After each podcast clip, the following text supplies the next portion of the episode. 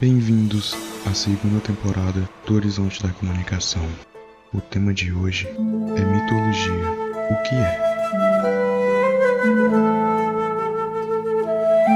E aí pessoal, tudo bem com vocês? Eu espero que sim. Como tudo bem, gente? É, sejam bem-vindos à segunda temporada do Horizonte da Comunicação. E nessa temporada falaremos especificamente de algumas mitologias que rodeiam a história da humanidade. Bom, e hoje começaremos explicando primeiramente sobre o que é mitologia, né?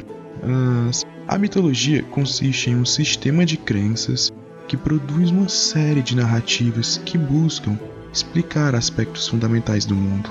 A mitologia também pode se referir ao estudo dessas narrativas e lendas que compõem o imaginário coletivo de um determinado povo, de maneira a perceber os traços marcantes da construção de uma consciência mítica comum. Representam uma tradição oral. Suas histórias são contadas de geração a geração. Esses relatos fabulosos constituem a história das coisas, não sendo passíveis de questionamento ou refutação. A palavra mitologia possui sua origem nos termos gregos mitos, que significa narrativa, e logos, que se refere à razão e à lógica. Trazem em si uma importante marca da oralidade na construção do conhecimento em sociedades tradicionais. Diversos povos, ao longo da história, construíram diferentes e complexos sistemas mitológicos. Bom, a gente pode fazer também uma separação aqui como se fosse por partes. Vamos pela primeira parte: analogia e metáfora nos mitos. As imagens evocadas pelas diferentes mitologias trazem consigo a relação dos seres humanos, os destinatários das histórias e as coisas que os cercam e possuem alguma relevância em sua vida. Essa construção de símbolos, a partir de imagens, se dá por analogia e metáfora. O surgimento dos seres humanos, por exemplo, tende a revelar seu protagonismo perante a natureza, juntamente com sua vulnerabilidade e inclinação ao erro. É comum que em diferentes culturas o surgimento dos seres humanos esteja ligado aos astros ou a algum elemento natural. A partir daí, simbolizam as características que para essas criaturas, culturas, são predominantes na espécie humana. É preciso perceber que não se tratam de representações ou meras abstrações. Essas imagens encarnam a relação da natureza e os seres humanos em toda a sua complexidade. É a própria representação do real. O conhecimento do mundo a partir de um sistema de mitos é uma possibilidade de leitura e compreensão da realidade, se diferencia de outros tipos de saber, como o saber científico ou filosófico, por exemplo, que são fundamentados na lógica. Bom, o segundo patamar, né, a gente pode fazer uma relação entre mitologia e sua relação com o mundo, que é outra importante noção. E é bom que é que para as civilizações possuidoras de uma consciência mítica, não há uma separação ou distinção entre o que é natural e o que é sobrenatural. Ambas as noções se entrelaçam e constroem os traços mais marcantes destas civilizações. A relação entre os distintos seres compõe a leitura da realidade. Entidades, divindades, animais, plantas, sentimentos humanos e o que mais for relevante para determinado povo entrelaçam-se numa teia de histórias que explicam o mundo tal como se apresenta. Um terceiro patamar que podemos fazer também uma relação é entre teogonia e cosmogonia. Os mitos fundamentam-se na crença para dar explicação, sobretudo acerca da origem do que existe e possui uma relevância na vida humana.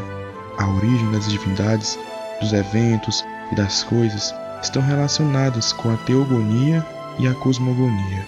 A teogonia, Deus, deuses, e Gonos, que significa gênese ou origem, dá conta do nascimento dos deuses, enquanto a cosmogonia, cosmos, universo, e novamente Gonos, origem, representa o nascimento do universo e das coisas. Em geral, a ideia de nascimento é um ponto-chave para a compreensão de como se dá esse processo de explicação. A geração, a partir de relação sexual, entre dois indivíduos é uma imagem mais simples de ser evocada e não exige muita abstração está relacionada com muitas questões em comum aos seres humanos, a geração e o nascimento de um novo indivíduo. Sendo assim, os mitos recorrem a essa analogia e encarnam o nascimento de elementos e divindades responsáveis por novos elementos, estabelecendo uma estrutura complexa de explicação da realidade.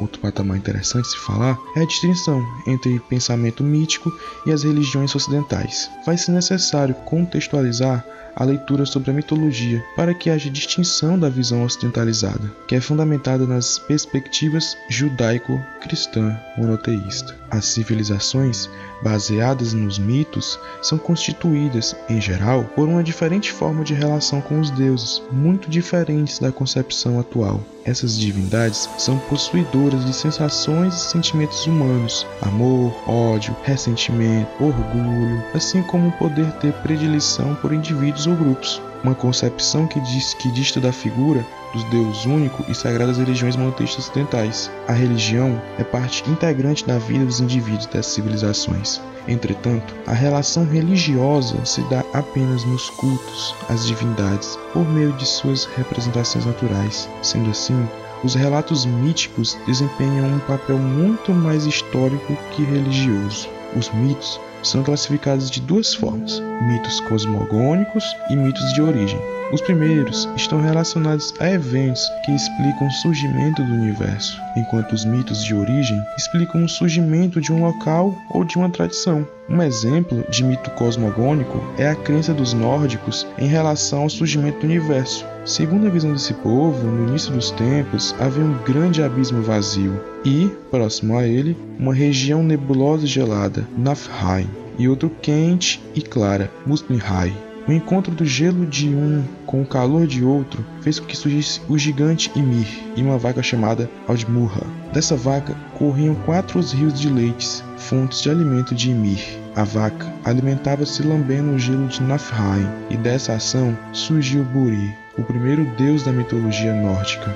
Da descendência de Buri surgiram Odin e seus irmãos, que mataram Ymir. Dos restos do corpo de Ymir criaram-se o universo e o mundo dos homens. Um exemplo de mito de origem é a história a respeito da fundação de Roma. De acordo com a mitologia romana, a cidade de Roma foi criada por Rômulo e Remo, dois irmãos gêmeos que, depois de abandonados, foram achados e amamentados por uma loba. Logo depois, foram encontrados por um pastor de ovelhas que os criou até a idade adulta. Após fundarem a cidade no mesmo local que foram encontrados pela loba, Rômulo desentendeu-se com Remo e matou seu irmão. Essa lenda tem uma relação direta com o destino guerreiro da cidade e é usada para justificar as guerras de conquistas promovidas por Roma, já que Rômulo e Remo eram filhos de Marte, deus romano da guerra. Além disso, a própria loba, que amamentou e protegeu os irmãos do frio, é um símbolo de Marte.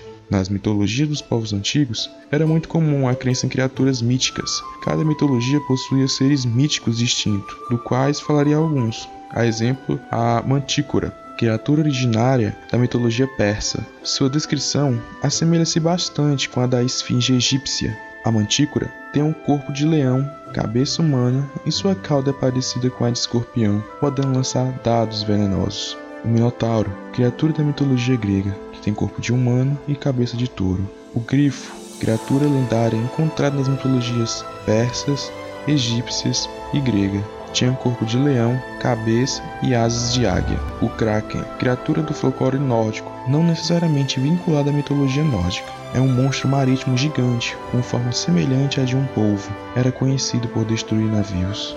As Valquírias, figuras míticas da mitologia nórdica, eram servas de Odin e tinham como função sobrevoar as batalhas que aconteciam, escolhendo e conduzindo os melhores guerreiros para levá-los ao Valhalla. Inúmeras divindades de diferentes mitologias também podem ser listadas, diferentes deuses. A exemplo Odin, pai de todos, deus criador do universo na mitologia nórdica. Anubis, deus dos mortos e da mumificação na mitologia egípcia. Temos Zeus, conhecido como o deus dos raios, é o principal deus da mitologia grega. Ganesha, deus da sabedoria na mitologia hindu. Marte, deus da guerra na mitologia romana. Tezcatlipoca, principal deus da mitologia azteca. Amaterasu, deusa do sol na mitologia japonesa, Mitra, deus da luz na mitologia persa, Obatalá, orixá criador do universo na mitologia iorubá, Ishiktu, deus da chuva na mitologia suméria. Bom, percebemos que a humanidade é rodeada por diferentes histórias, diferentes mitos, e histórias eu falo com H e histórias escritas com E. percebemos como a mitologia está presente na construção da humanidade, na construção do ser. Bom, pessoal, fico por aqui por mais um episódio do Horizonte da Comunicação. Semana que vem teremos um novo episódio, será sobre mitologia nórdica, do surgimento até a queda de todos com o Ragnarok. Bom, espero que todos tenham gostado. Nos vemos no próximo episódio. Até lá, um abraço. Muito obrigado. Falou.